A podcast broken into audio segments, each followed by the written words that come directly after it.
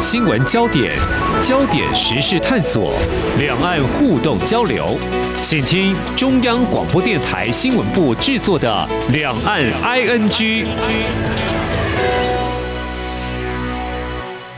听众朋友您好，我是黄丽杰，欢迎收听两岸 ING 节目。我们三十分钟一起掌握新闻时事焦点。今天是二零二一年十二月六号，星期一。谈到 COVID-19 疫情持续大约已经有两年了哦，因为不断出现变种病毒，使得防疫还是难以松懈。中国大陆坚守清零政策，祭出哪些做法？民众又如何配合呢？另外谈到两岸的交流，继上周台北、上海双城论坛之后，本周将会有两岸企业家紫金山峰会，还有海峡论坛登场。两岸官方对民间既有的互动机制，因为政治因素所持立场有哪些变化？还有提到民主精神，还有意涵。美国本周将会召开首届民主峰会，台湾在受邀的一百一十个国家之列，中国大陆却没有获得邀请。不但批判美国做法，并且宣称中国的民主是真正的民主，而何谓中国的民主制度呢？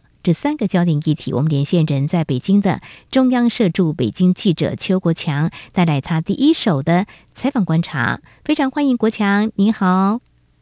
诶，丽姐好，各位听众大家好。好，我们现在关心这个疫情哦。在今年，我们看到疫情因为陆陆续续都施打疫苗，有了控制，在台湾还有中国大陆一些国家。不过现在好像又反弹了。如果看到台湾的确诊病例，目前大概是一万六千六百多例。那么这是从五月出现本土疫情高峰之后。啊，最近没有出现本土病例，只有零星境外移入确诊。至于中国大陆累计报告确诊有九万九千多例，而比较新的最近一波本土疫情是十月中旬源自西北省区的本土疫情，一度蔓延了大概有二十多个省区，还有直辖市。那北京市可以说是呢竹林大敌，而是其中之一。不过最近疫情呃是不是有比较控制下来了呢？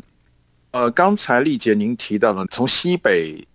作为源头的那个疫情啊，是已经控制下来，但是现在比较麻烦的是，呃，在东北还有内蒙那边哈，嗯，呃，也就是刚好靠着那个俄罗斯边界的一个内蒙那边就是叫满洲里，那边是在内蒙，然后隔壁就是俄罗斯，然后那个另外一边是黑龙江的那个黑河。好，也就是我们台湾地理课本所学的那个爱魂哈，嗯，那也是一样，也是黑龙江，然后对面就是俄罗斯，这两个都是呃从俄罗斯输入的这个疫情，然后转变成本土病例。现在在那个满洲里那边还算是有点严重，因为一天都会多个几十个出来。上周六、上周日的时候，一天是五十多个确诊病例跑出来，所以现在哈。哦，我们如果讲疫情的话，西北那边的疫情已经控制下来了，但是现在是在东北还有内蒙那边的这个疫情，呃，还好就是说这个地区的这个东北那边的还有内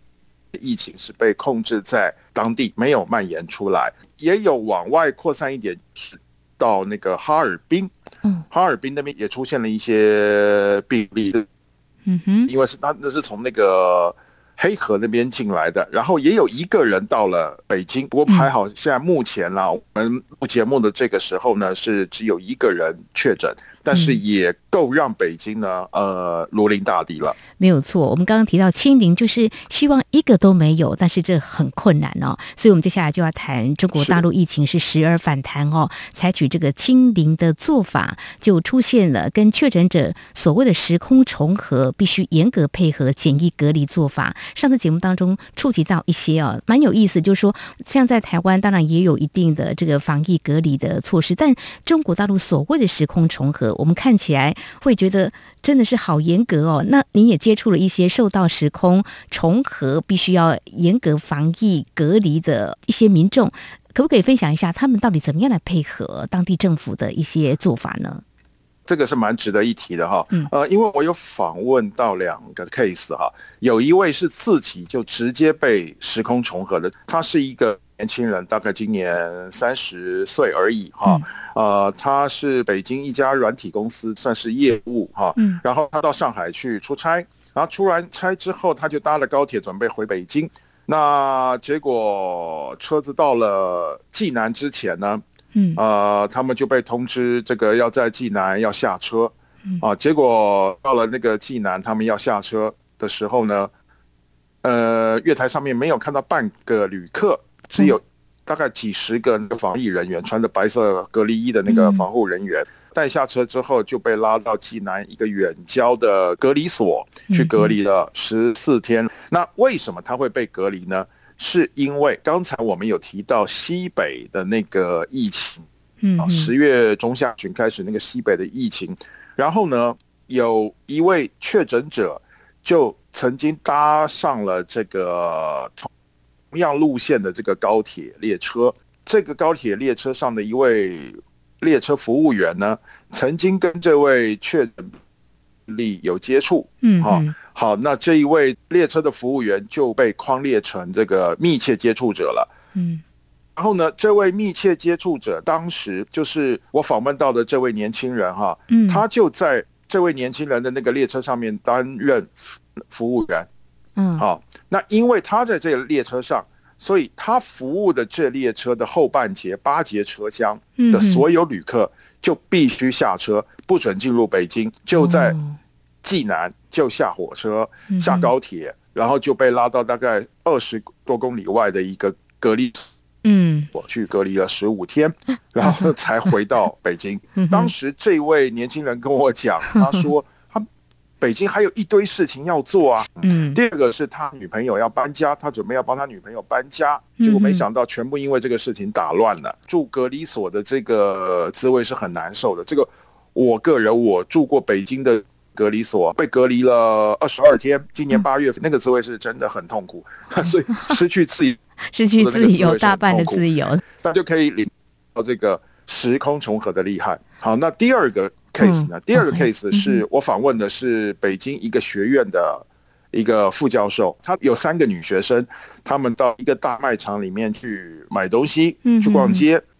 然后呢，也有一个确诊者，呃，在同样的时间，但是不一定是在同样的部门哦，说可能那个确诊者是去吃东西的，这三个大学女生其实是去买衣服的。好，只是说在同样一个时间出现同样一个卖场里面，嗯，OK，这三个女生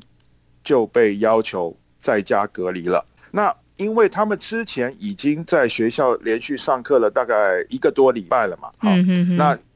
到后来就变成这个全班都不能到学校来，必须通通在家里隔离十四天，包括老师。那我访问的这位老师呢，在。隔离之前大概一个多星期哈，因为他请假没有来上课，是，所以他意外的就是可以不用在家隔离。好，可是这个老师因为出了一个作业，什么作业呢？他们这个是行销课的一个作业啊，必须要去对商家做访谈，制定这个行销策略。那结果学生全部都在家里面隔离啊，那怎么办呢？对那后来这个老师就跟那个学校商量，学校跟他商量之后就说，嗯哼，那就这样，这个作业。这个访谈的这个工作由老师来做，老师去跟各个商家做访谈，访谈之后做成一个 memo，把这个摘要访谈的摘要，把这个摘要寄给所有的学生。那所有的学生再根据老师做的这个摘要，这个 memo，嗯哼，自己来在家里面写行销策略。可是这样子的话，那这样就会出现一个蛮有趣的现象，就是老师。帮学生做作业，这个访谈应该是学生去做的，是。结果因为这个时空重合、时空伴随这样子的一个，呃，被大陆的网友这个戏称为“时空珠帘”，珠帘啊，时空珠帘这样子，对一个措施呢，就演化成这个老师帮学生做作业的这样的一个现象。那真的也是蛮奇葩的一件事情。谢谢国强带给我们你的采访观察啊！疫情的确改变我们的工作跟生活。一刚开始的时候呢，没有办法到校上课，就用视讯。不过您提到这个上班族呢，就是可能是就地就隔离，不能够进北京。那至于这个学生的作业，老师可能一下子也没有办法看用什么样的方式替代，那直接就老师来负责来完成这个作业好了哈。这个是嗯，听起来会觉得不可思议的，但是就是一定要。清零嘛，所以尽量就不要有接触了哦。那当然，我看到相关的报道，有些地方还寄出奖金哦。如果你主动检出确诊，还能够拿奖金。我想，嗯，大家都希望能够啊不要有这个确诊的病例哦。但是现在其实啊，全球拉警报的是一个新的病毒株变异株，就是 Omicron。这个变异株，对，那现在一刚开始，我们看到讯息是在南非、荷兰，现在已经有四十多个国家地区都出现了哦。在台湾方面，正值国内岁末反国潮啊，这个病毒的扩散风险一定是攀升的。所以，我们的指挥中心指挥官陈时中在一周之前就坦言，就是不排除这个奥密克戎年底之前会现踪台湾，会尽力围堵边境哦。所有入境台湾旅客，不论是不是选择春节防疫十加四。或七加七的方案哦，都要落实十四天的检疫，就是七天之后，如果返家之后还是继续要来检疫，也会透过多种检验的方式来围堵病毒。另外也考量这个我们接种疫苗，现在台湾两剂打完的覆盖率大概有六成左右哦，嗯，还是不能够掉以轻心，会。尽量争取尽快开始第三季的施打。至于中国大陆这方面的讯息，应该掌握的非常精准，是不是也显得有点紧张呢？国强，呃，Omicron 的这个讯息呢，这个中国大陆这边他们也算是如临大敌了哈。那所以他们其实在这 Omicron 出现之前，他们就已经开始在接种第三季了哈。同样也跟我们是差不多，也就是说。那你的第二季如果接种满半年之后，就可以来接种第三季。现在开始，他们有慢慢的，我认识的，呃，不管是中国大陆这边的朋友，还是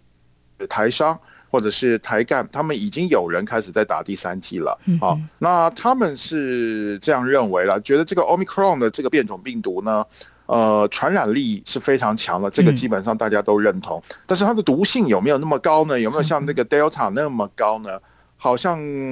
他们是私底下认为是说，omicron 的这个毒性呢不如 delta，但是公开他们没有这样讲，因为他们也害怕说，呃，民众对这个 omicron 会有松懈啊，但是也算是认真防堵这个病毒，然后。他们也宣称啊，他们已经研发出可以对付这个 omicron 的这种疫苗的这个原理。啊，也许他们过一段时间，这个疫苗也可能会研发出来。嗯，然后他们也宣示一件事情，就是说，目前他们的核酸检测啊，还有治疗啊，针对这个 omicron 的这个变种病毒是没有问题的，可以检测的出来，也可以治疗的好。这是他们目前他们对外所做的宣誓。好，那如果能这样的话，当然很好，是呃全球民众的福音哈。大家都在找对策。好，这是在节目的前半阶段呢，我们先针对目前 COVID-19 疫情在台湾还有中国大陆防疫的最新情况。那么稍后节目后半阶段呢，我们再来谈的是呃两个政治焦点，就是两岸的这个民间的交流，另外还有民主的峰会呢，在本周即将举行，这是由美国首次来举办的。怎么样来看中国大陆的相关的反应？我们节目上。回来。今天的新闻就是明天的历史，探索两岸间的焦点时事，尽在《两岸 ING》节目。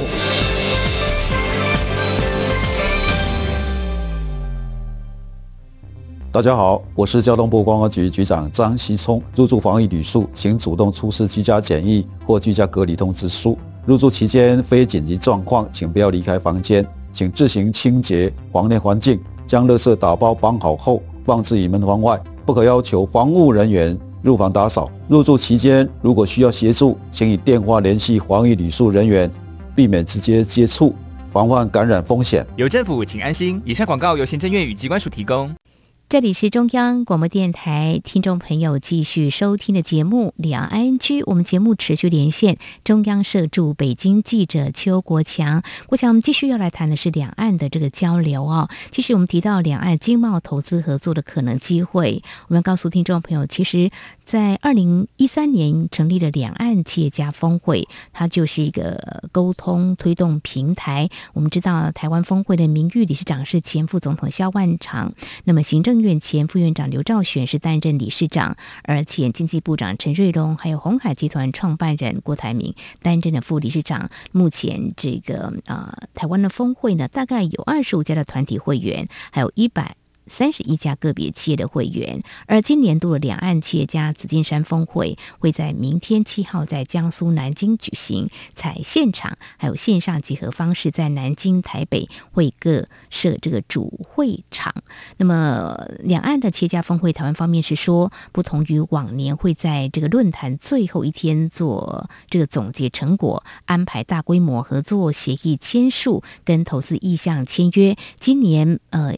应该不会有这个推进重大合作案了啊，而是会各自产业项目来进行交流。我想相关的讯息也会在节目当中持续来为听众朋友关注哦。那另外一个互动层面是涵盖党政跟民间社团的是海峡论坛哦，呃，会在十号登场，今年已经迈入第十三年了哦。那么因为疫情也是同样采实体跟线上举办，在中国大陆方面也特别针对这样子的一个。论坛有一些说法跟可能要触及的一些议题，那么主要进行哪些面向交流呢？国强，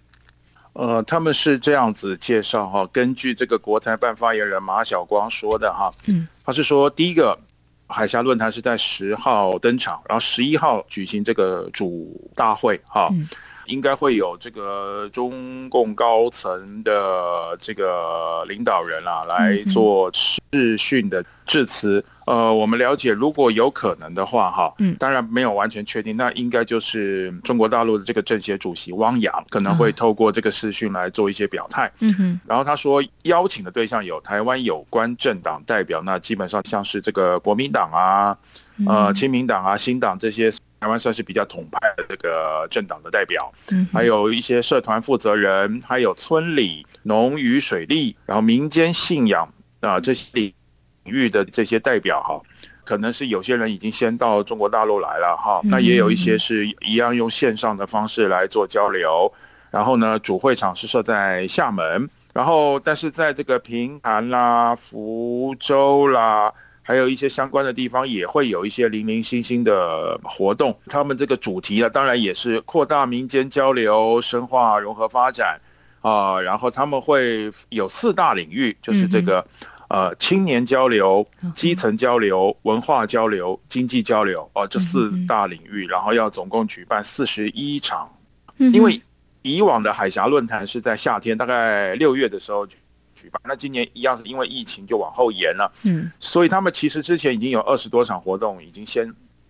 举办办过了，嗯，啊，后面他会举办的，呃，大概在这一段时间举办的大概是还有呃，就是我刚才讲的四十几场了哈，然后最重要的是马晓光有提到，今年就是即将登场的这个部分，海峡论坛的这个部分，他会面向台湾青年提供一千六百多个工作岗位，而且还要签订一些。呃，乡村建设、乡村创业、人才培养，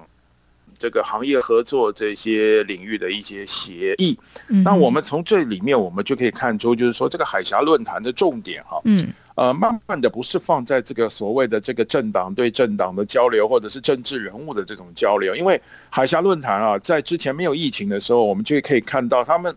邀请的对象有很多是台湾的那个公庙。嗯，你可以甚至说你会看到那些神坛的负责人，嗯，也会去参加。然后我自己看到的是，我自己去修车的那个修车厂的老板娘，居然手上也拿着一个海峡论坛的环保袋。嗯。我我曾经问过他，然后他就跟我说，因为他是跟他们那个地方的妇女会啊，受到邀请，然后他们跑去参加的。那你就可以想见，其实说这个海峡论坛其实是他们主要是面向台湾民间的这样的一个活动。但是陆委会对这个海峡论坛从上个星期开始就有这个表态，是所以说今年这个海峡论坛哈。呃，是不是能够像过去那样这个规模那么大呢？那我觉得可能应该是没有，因为最主要，嗯哼，还是因为。情的关系，很多活动都改成了线上举行。然后呢，再加上这个陆委会几乎是也已经有一点算是公开的这个警告了哈。那所以说，呃，当然民间它不见得能够有什么警告的效果，但是如果说是一些这个政治人物的话呢，这个也许可能都会有一些效应存在的。所以说，这个海峡论坛呢，呃，怎么讲呢？因为毕竟啊，现在两岸的关系是处于一个比较这个冷冻的状态啦。那有这么样的一个活动，一个交流的这个平台，当然，呃能够接触啊，避免这个误会哈，然后让两岸的这个交流不要中断，那其实再怎么样也是一件好事了。是，不过呢，这个我们也知道，中共这个政权呢，它常常是会利用一些这个看起来无害的这个场合呢，然后来遂行它的一些目的，这个是我们都也看得很清楚的，所以我们到时候可以再仔细观察一下，呃。这个中国大陆这边会不会透过这个海峡论坛那边释放一些什么样的讯息，或者是一些什么样的这个措施？那基本上呢，他透过这个论坛，他要释放的一定是。软性的，而且是拉拢台湾明星的一些措施。我想这个时候，到时候可以再继续观察。的确，两岸的交流希望是健康有序的哦。但是呢，嗯，中共所主办的这个海峡论坛呢，在我方目前是观察啊，有可能是大型的对台统战平台。所以，陆委会的发言人邱垂正就提醒，政府对海峡论坛所持的立场，会禁止在台湾办理海峡论坛相关的活动，无论是实体或是讯，还有录影，都不希望台湾方面人士参与，也禁止中央机关人员参与，也不乐见地方政府跟人员来与会，也呼吁民众团体不要轻易参加，也禁止机关。个人、团体、政党以任何形式参加消灭中华民国的民主协商、推动一国两制台湾方案的相关活动，我想呢，这是一个提醒政府在示警啊。那希望民众也能够留意相关的一些规范哦。好，我们接下来谈的也是一个必须啊要持续来关注的，就是民主的峰会。那么这是美国所举办的，会在九号跟十号来举办一个线上峰会哦。中国大陆没有。获得邀请，台湾是有的哦。当然，如果从这个两岸不同政治社会制度来说，我们。认为台湾实践民主或许是有些波折，不过中国大陆却相对是集权或独裁了哈。我想这也是两岸最大的差异。那么台湾得以参加中国大陆口中指的美式的西方民主论坛，可以想见心里头一定不是滋味嘛。所以我们看到就是说，呃，他们会提到中国式的民主或西方的民主哦。那还有中国大陆也提到，美国是不是没有拿捏好一个中？国政策到底，中国大陆在这段期间，呃，是不是有很多强烈的表态呢？呃，我们可以发现哈，自从这个美国要举办民主峰会，而没有邀请中国、俄罗斯、越南，然后朝鲜，也就是北韩这些不太民主的国家之后呢？中国大陆的官方就有那么一点暴跳如雷的那种感觉啊，我们就可以看到他的大小官员，小的从他们那个外交部的发言人，各个发言人，然后一直到这个副部长，还有部长，嗯，大概从上个礼拜开始哈，嗯，只要有这个对外接触的场合，或是对话的场合，或者是视讯的场合，这我们就可以看到他们那个外交部长王毅。还有那个副部长，他们副部长七八个哈，其中有一位叫乐玉成，呃，他也出来放炮来攻击这个民主峰会。总之，他们意思就是说，呃，美国啊，嗯。不能自己来当这个民主的这个教师爷啊！这个美国没有资格对这个民主啊来指手画脚啊！然后又说美国自己的民主就乱七八糟，然后这个全世界这个被美国干涉过的美国要把民主输出的这些国家呢，现在都是战乱频纷。比方说像现在的阿富汗，还有什么伊拉克、中东的这些国家，他们就拿这些来做例子。啊，然后我觉得有几点可以来跟大家分享的哈，像那个中国大陆的那个外交部副部长乐玉成啊，嗯，乐玉成他在那个二号的一场对话会上面啊，他就讲说，呃，中国的这个全过程人民民主啊，啊，在这样民主之下呢，人民充分享有知情权、表达权、监督权、全链条参与的民主，因此呢，中国是当之无愧的民主国家。啊，那这个呃，我想中国到底是不是当之无愧的民主国家呢？我想大家心里是都有数的啦，哈。继这个之后，我觉得最有趣的是中国大陆十二月四号就呃煞有其事的开了一个记者会，是由他们的中国大陆的国新办啊，国家新闻办公室开了一个记者会，呃，就推出一本叫做《中国的民主》啊，它是一本白皮书。然后呢就把这个西方的民主呢整个痛批了一顿，然后就自己推销这个中国式的民主。那当然他们还是标榜这个中国式的全国人民民主啊。然后呢，当时出席记者会的有一位这个中共的党官是中共中央政策研究室的副主任田培炎，他说呢。在中国这样一个拥有五十六个民族、还有十四亿多人口的大国，如果没有中共这样领导，特别是中共中央集中统一领导，然后搞西方那套所谓的民主，是很容易搞散、搞乱的。那大家这个呃心里面都有一个疑问：哎，那这样子，你这个中共的官员是认为中国大陆的人民素质不够吗？嗯，然后就不可以来实施民主吗？如果照他们的定义，那台湾人也是中国人嘛？啊，照他们的定义了，那为什么台湾两千三百万人，呃，可以把这个民主彻底的，不见得说是百分之百的完美啊？台湾的民主也是有这样那样，嗯，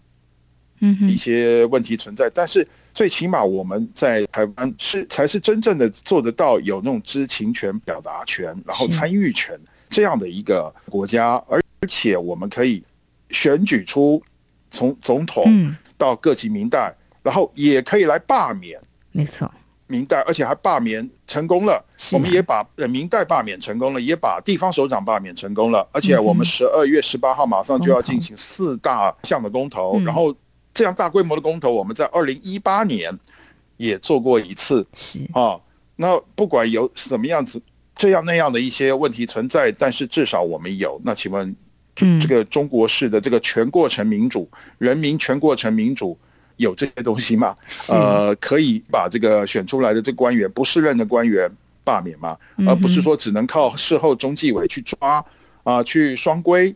啊，才能够把它弄下来。那这样子的话，它的伤害往往已经造成了，这个都已经刻画在这个。老百姓的身上或心里面了，嗯哼，然后你事后呢，中纪委或者是各级的纪委才能去抓，然后去追究他的责任，嗯，呃，这个是真正的这个民主吧？这个我想各位听众，呃，只要是你对民主政治有一定程度的了解，你这个一比较，你就可以做出这个相对的结国。嗯哼，好，非常谢谢国强带给我们在北京所呃采访观察的中国大陆官方所宣称中国式的全过程民主，但是如何来落实啊？跟台湾所啊实践的民主到底有什么样的不同？其实，在今年十月中旬，就是中共总书记习近平他在中央人大工作会议。就特别大谈特谈这个民主呢，也让我感到好奇，到底是什么样的民主是所谓的这个中国的民主？我想这大家呃，趁这次呢，嗯美国呢邀请了一百一十个国家来探讨这个民主的它的。精神意涵跟它的制度呢，或许呢，大家可以仔细来观察跟了解。嗯，在这一次的峰会当中，台湾会有驻美代表肖美琴，还有行政院政务委员唐凤出席这个民主峰会。那美国国务院在上个月就说，两个人会展现台湾在透明治理、人权跟对抗假讯息等等这些议题上的世界级的专业的知识，所以大家可以进一步来关注。那我也呃看到唐凤在接受媒体访问的时候，他提到就说他会在峰会当中来谈他的专业项目，包括开放政府。青年参与社会创新，跟各国来分享。呃，他认为这个会议是已经正在落实跟实现民主的朋友，志同道合的伙伴一起分享推进民主的经验哦。当然这是第一届，他也认为不会是最后一届。媒体就问了，那会不会谈到中国打压台湾？你看有比较敏感，但是唐凤我觉得他很持平，就是说还没有获邀的国家，只要愿意落实民主，有心实现民主。未来还是有同台的机会，我自己觉得这可以作为美国举办这场民主峰会，或许让中国大陆也许会感到。不以为然，但是或许可以来想想，也许这是一个蛮好的注解的一番话跟建议啦。好，有关这场民主峰会相关的焦点，我们节目当中也会持续的关注。谢谢国强，那同时也非常谢谢你对于中国大陆最新疫情跟防疫做法，还有另外本周将登场两岸企业家峰会海峡论坛关注的焦点，那提供你第一手的采访观察。非常谢谢国强，谢谢您，谢谢，谢谢丽姐，谢谢各位听众。好，以上就是今天的 RNG 节目，非常感谢听众朋友您的收听，黄丽杰祝福您，我们下次同一时间空中再会。